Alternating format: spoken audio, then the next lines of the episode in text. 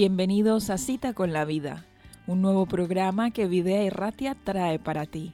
Queremos acompañaros en vuestro día a día con invitados especiales que compartirán sus historias, experiencias, testimonios y textos bíblicos favoritos, llamándonos a la reflexión y a la gratitud. Veremos cómo ese encuentro con Jesús cambió sus vidas. Tuvieron esa cita con la vida que queremos para todos los oyentes. También estudiaremos el Evangelio práctico capaz de darnos esperanza, aún en las situaciones más difíciles. Ese Evangelio práctico, ese Evangelio eterno que Jesús nos muestra, donde Él se acerca hasta nosotros, sin importarle cómo somos. Él solo nos pide que aceptemos su gracia por fe y que participemos del gozo de la salvación. Esta es la cita con la vida que desde Videa y Ratia os proponemos. Escucharemos y comentaremos vuestras opiniones, así que déjanos tu mensaje en nuestro buzón de voz. No te pierdas esta hora ni este encuentro con la vida.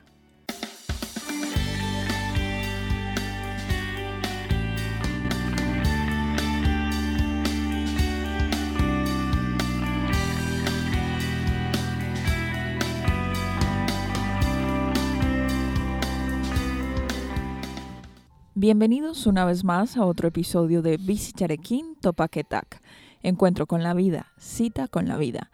En el encuentro del día de hoy, aquí en Vida Erratia, está Elvira, quien ha venido particularmente a contarnos su testimonio en este episodio de Cita con la vida.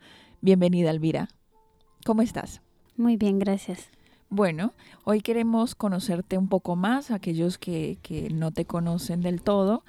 Eh, y por eso queremos contextualizar un poco y, contarnos. ¿De dónde eres, Elvira? ¿Hace cuánto tiempo vives en el País Vasco?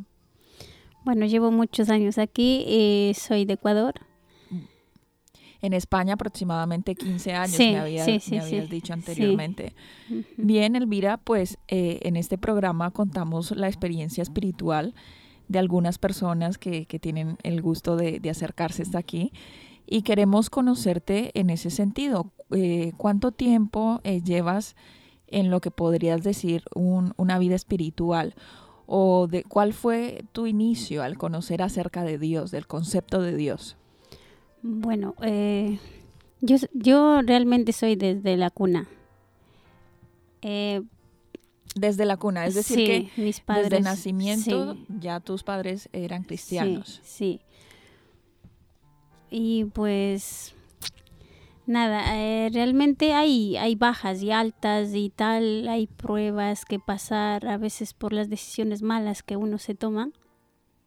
Hay que luchar, pero bueno, eh, durante, llevo ya, tengo 43 años, pero las luchas han sido fuertes igual por mi cabeza dura de alejarme de Dios, seguro, porque cada vez que vas haciendo años, va pasando, voy sabiendo que los errores, las decisiones malas que uno se toma alejado de Dios, van dando golpes fuertes, ¿no? Pero realmente es para bien. O sea, para mí me ha sido para poder ayudar todo lo que me enseñó mi padre, aprendí de él y ahora los puedo enseñar a mis hijos, ayudarle y pero bueno, sigo, sigo con experiencias maravillosas, pasan más años, más maravillosas me parecen y acercando más a, Dios.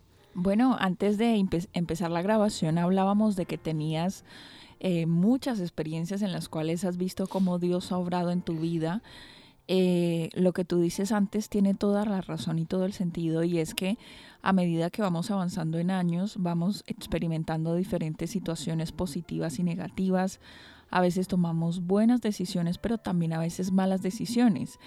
Nos alejamos de Dios voluntariamente, pero también voluntariamente nos acercamos a Él y Él nos vuelve y nos recibe. Sin embargo, pues eh, la, el resultado de esas malas decisiones corresponde también en consecuencias y en efectos negativos para nosotros mismos. Tú mencionas también que, son aprendizajes, que a través de esas experiencias como que al final de cuentas pues sí que tienes algo positivo que rescatar y es un aprendizaje que ahora tú tienes la oportunidad de transmitirlo a tu generación y recordar cómo a ti te lo habían enseñado.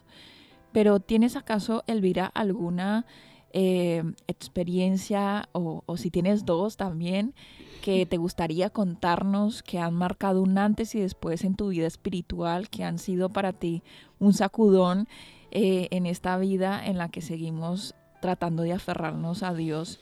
¿Y cuál ha sido esa experiencia? Realmente, una bueno, tengo muchas experiencias, como ya he dicho, ¿no? Eh, hasta una que fue hasta que quedé paralítica y tal, muchas cosas, muchas experiencias que yo mismo me asusto de esas.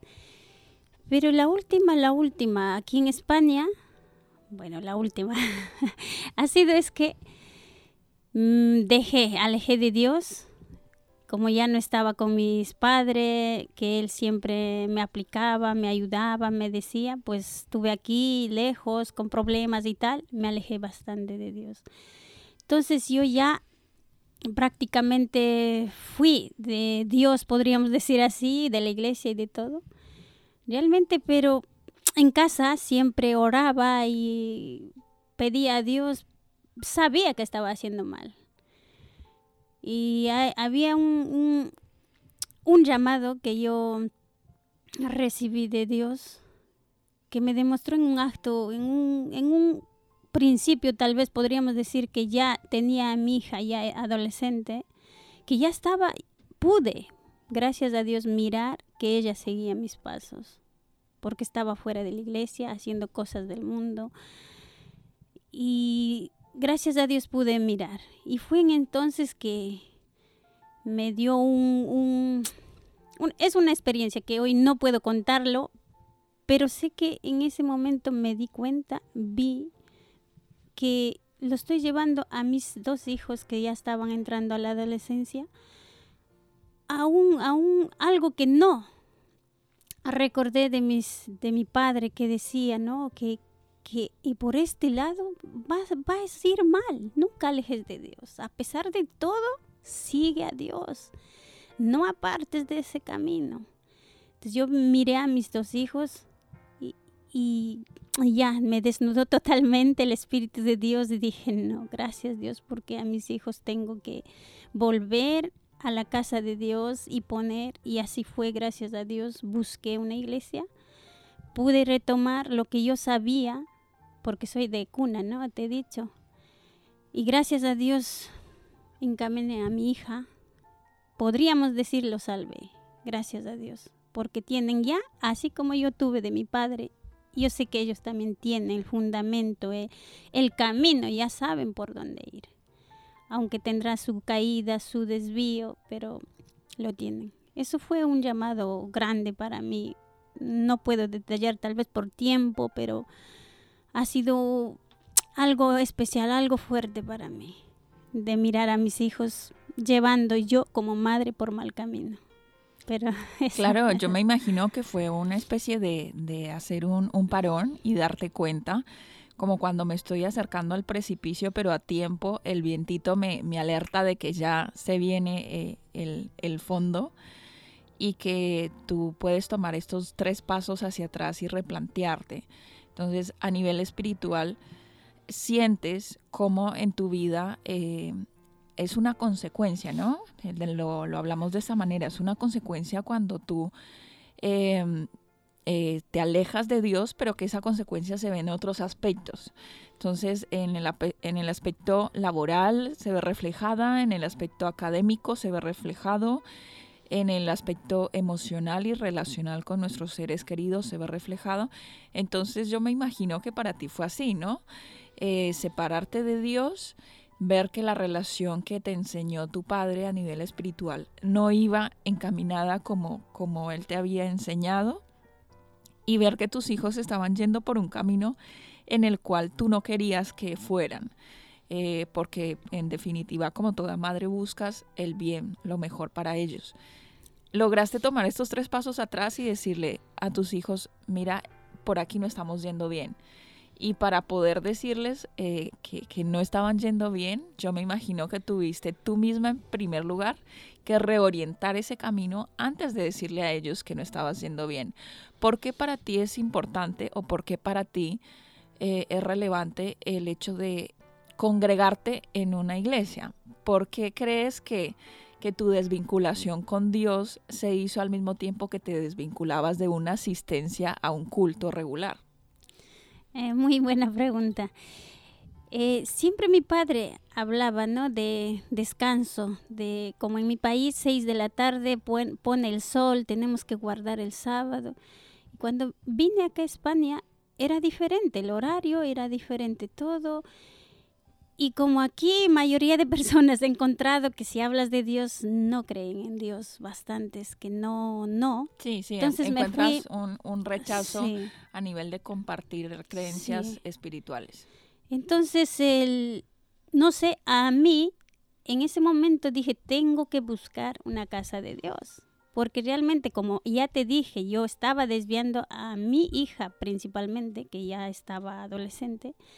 Eh, llevaba unas, a unos sitios que no estaba bien, podríamos decir de baile o de juegos, pero ya con música fuerte del mundo, que puede llevar paso a paso, como que no, pero sabemos que sí.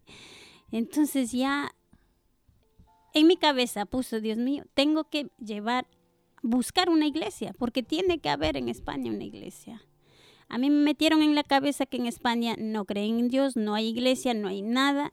Y como ya creí, no busqué, no sabía dónde había una iglesia. Y gracias a Dios sí pude, me costó, pero la decisión y la oración puede y pude encontrar una iglesia y era como, ah, gracias, lo salvé. Un alivio. Me salvé. Y era llorar y llorar de alegría de poder encontrar y recordar las palabras de mi padre. ¿Por qué? ¿Por qué? ¿Por qué no buscas? ¿Por qué? ¿Por qué no haces esto? Era un alivio encontrar y llevar a mis dos hijos a la iglesia. ¿En Baracaldo o en Bilbao? Llegué a Basauri. A Basauri. Sí. Ah, bueno, interesante. Llegué a Basauri ahí. Bueno, yo creo que, que, has transmitido lo mejor que has podido, la experiencia que has vivido y las circunstancias y la situación que te ha rodeado con tus, con tus hijos. Pero te, te doy muchas gracias, Elvira, por haber venido hasta Vida Erratia y habernos contado tu historia y tu eh, crecimiento espiritual. La verdad es que es muy interesante escuchar las vivencias de, tantas personas y en este caso la tuya, eh, que nos acercan a nosotros mismos a una relación o, a identificarnos contigo. Em, aquí terminamos este episodio de Cita con la Vida, pero invitamos a todos nuestros oyentes a participar entonces de un nuevo capítulo de Bici Charequín Topaquetac. Encuentro con la vida, cita con la vida. Hasta un próximo encuentro.